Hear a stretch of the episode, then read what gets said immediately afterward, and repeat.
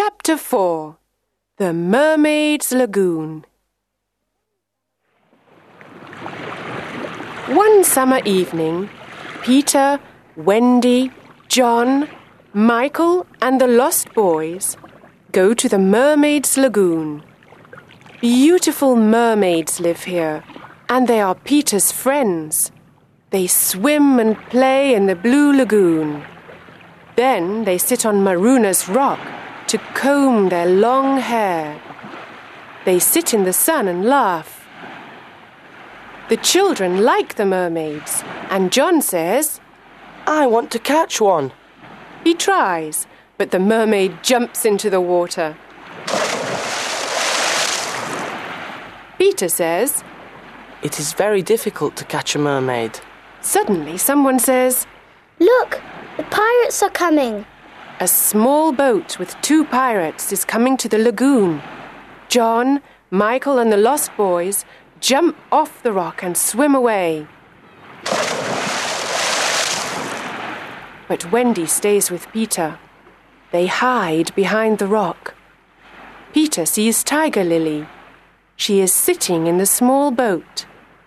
Poor Tiger Lily is a prisoner of the pirates, Let's leave her on this rock. When the sea rises, she will die. says Smee. The two pirates laugh.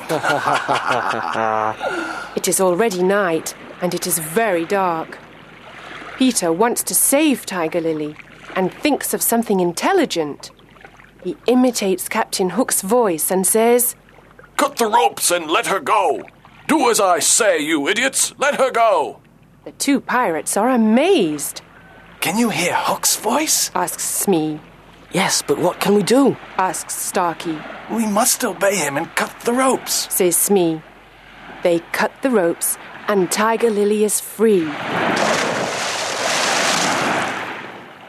She quickly jumps into the water and swims away. Captain Hook sees everything, and he is furious. That horrid Peter Pan. This time I must attack him. He says he swims to the rock and fights with Peter. It is a long fight. The captain hurts Peter with his hook, but Peter fights courageously. At last, Peter wins the fight, and Hook swims back to the Jolly Roger. Peter is now alone on the rock with Wendy. The sea is rising, and we are in great danger here. We must leave this rock. Says Peter. Oh, Peter, I am very tired and I cannot swim or fly. He sees a big kite with a long tail. It is flying slowly over the lagoon. He takes the tail of the kite and says, Wendy, hold on to this tail and fly away with the kite. Wendy flies away, The sea is rising. I must fly away. Peter thinks. When he gets home, everyone is happy to see him, especially Wendy.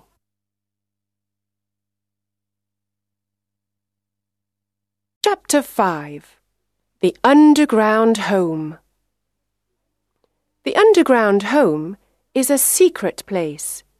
No one knows where it is. It is a happy, warm place. There is only one room with a big fireplace. Tinkerbell has her tiny room too. Wendy is a perfect mother. She cooks and sews for everyone. She also tells beautiful bedtime stories. The lost boys are happy because they finally have a mother. John and Michael are happy because there is a new adventure every day. Peter Pan is a perfect father. He brings home food and protects the family. Wendy and Peter play with the children and laugh with them. But one night, something happens. Wendy tells the children this bedtime story. In the big city of London, there are two parents. They are very sad because they cannot find their three children. Every night they leave the nursery window open. They wait and wait for their children to return, but they don't return. Poor parents. They are very sad without their children. Oh, Wendy, this is a story of our parents. says John, Yes, it is. says Michael. Peter listens and says, Sometimes parents forget their children and other children take their place. Wendy is very surprised. Oh no! She says, Perhaps there are other children in our beds. John, Michael, we must go home.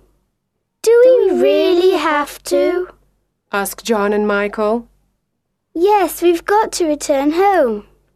The lost boys are sad and say, Oh, Wendy, oh, please don't leave us. Don't be sad. You can come and live with us in London. says Wendy. Oh, how wonderful.